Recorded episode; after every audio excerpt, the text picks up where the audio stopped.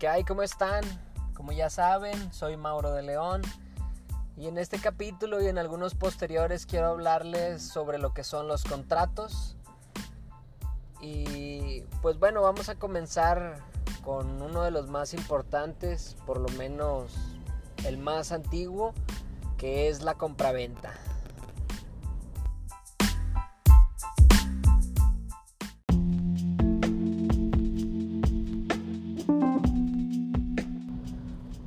Pues bueno, entonces comencemos. ¿Qué es un contrato de compraventa? Bueno, no voy a ahondar en, conceptos, no quiero marearlos con el qué es el contrato. Ya saben que estoy tratando de hacerlo lo más práctico para ustedes, pero entonces el contrato de compraventa se clasifica como un contrato traslativo de dominio, es decir, que nosotros traspasamos la propiedad de cierto bien, mueble o inmueble hacia alguna otra persona por alguna cantidad determinada. Es decir, pues a mí me pagan cierta cantidad de dinero, yo transmito la propiedad a esta persona.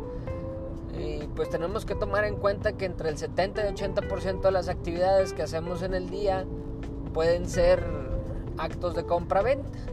Pero no todo lleva un contrato. ¿Por qué? Porque pues, realmente lleva su tiempo hacer un contrato. Esto sí le da seriedad al acto, pero pues no vamos a hacer un contrato de compraventa cada vez que vayamos a comprar una coca o cualquier otra cosa que se pudiera estar anunciando aquí en este canal.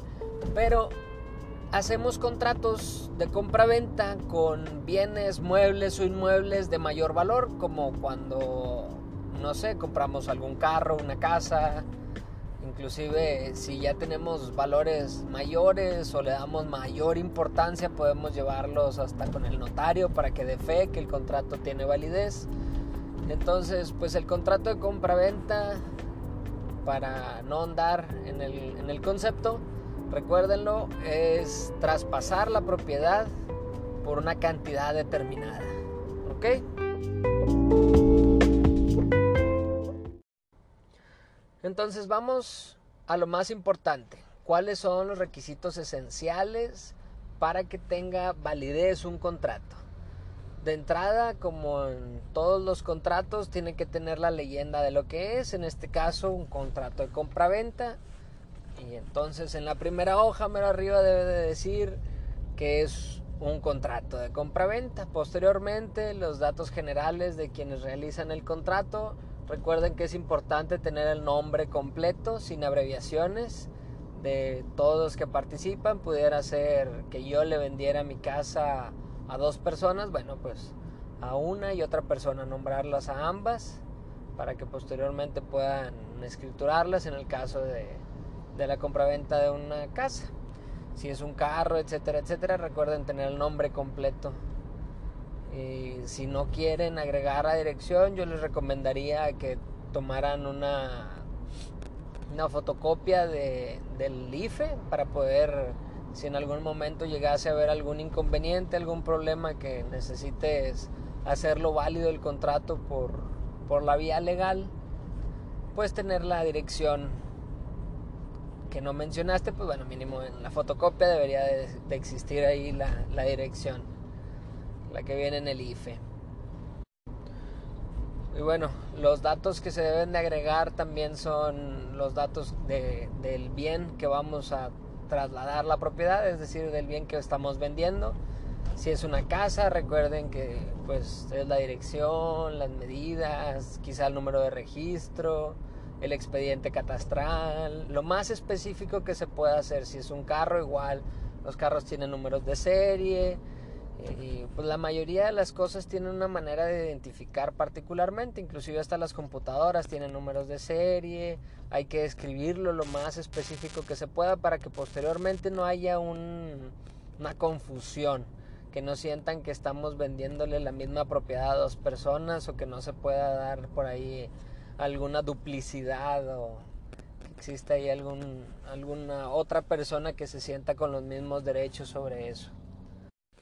Entonces hay que tener en cuenta que podemos hacer mención de quién es el comprador y quién es el vendedor para que a lo largo del contrato se mencione como tal. Es decir, si, soy, si yo soy Mauro de León y soy el, el vendedor, posteriormente nada más lo mencionas como el vendedor se compromete a entregar la cosa, etcétera, etcétera, o el comprador se compromete a pagar, eh, y bueno, en cuanto al pago también es importante que no sea un precio exorbitante, que no exceda lo que son los límites de, lo legal, que no haya abuso como tal, y también es importante que, que si bien es cierto, casi cualquier cosa es sujeta de compra-venta, pues no vamos a vender cosas que no tenemos propiedad o que son ilegales como personas, por ejemplo, pues no podemos venderlas.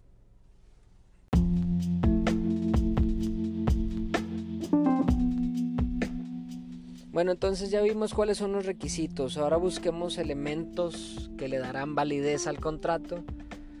Y podemos mencionar la capacidad, yo no puedo vender algo del cual no tengo derecho sobre tal, no tengo la propiedad, entonces no lo puedo vender, es, un hecho, pero tenemos que mencionarlo. Entonces en el contrato ahí debe de estar escrito el hecho de que yo tengo la propiedad, la cual acredito con la factura, con las escrituras, con cualquier otra cosa. Entonces esto en cuanto a la capacidad. También los requisitos que debemos de, observar dentro de la capacidad es que hay algunas situaciones especiales que si bien es cierto no están prohibidas, ahí hay que tomarlas en cuenta porque tienen características especiales como una compraventa entre un padre o un hijo o entre consortes, es decir, entre esposos. Una compraventa, si bien es cierto, se puede tomar o más bien se puede realizar con un contrato, pues tiene características especiales. Yo creo que no quiero caer en obviedades, pero pues cabe la mención. Dentro de las obligaciones que ambos tienen, podemos comenzar con las obligaciones del vendedor. El vendedor tiene que conservar la cosa o custodiarla, lo que estamos vendiendo. Tiene que cuidarla y mantenerla en el modo en el que se la mostró. Es decir, si a mí hoy me muestran un carro y la próxima semana vamos a realizar la compra-venta, pues me lo tienen que entregar en la manera en la que me lo mostraron. Porque si no me lo entregan de esa manera, bueno, pues ahí, cabe la posibilidad de, encuadrar algo o, simplemente de retractarte. Ya no quiero comprarlo porque no está en la misma situación. Entonces es una obligación del vendedor el conservar la cosa.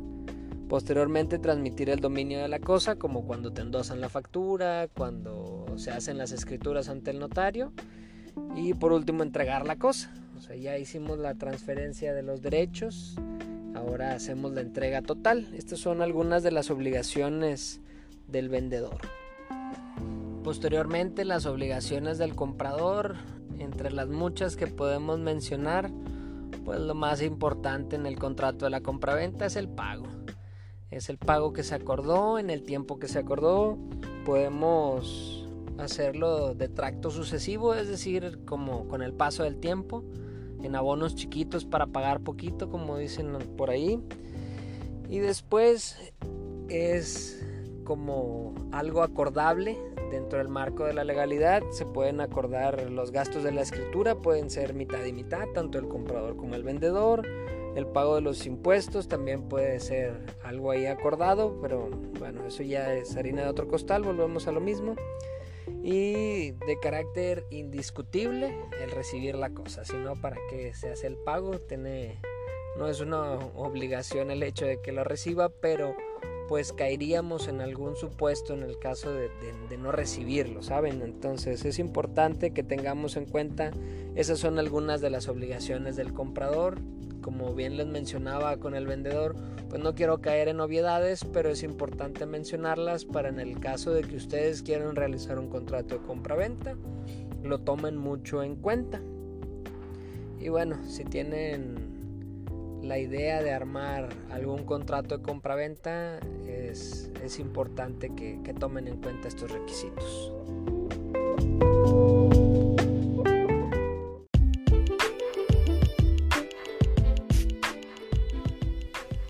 Bueno, pues por el momento ha sido todo. Espero, como siempre, les sirva de algo este pequeño podcast. Y bueno, quiero dejarles alguna oferta sobre la mesa a las primeras 50 personas que me manden un correo a contacto arroba gpodeleon.com les estaré haciendo llegar por ahí un pequeño contrato de compraventa, un machote que le llaman. Y bueno, esto les dará pauta sobre lo que estamos haciendo sobre los contratos. Cada uno de los capítulos sobre el, contrato del que les estoy hablando les voy a regalar un machote. Y bueno, posteriormente esperaremos sorpresas con esos, con esos regalitos que les voy a estar haciendo.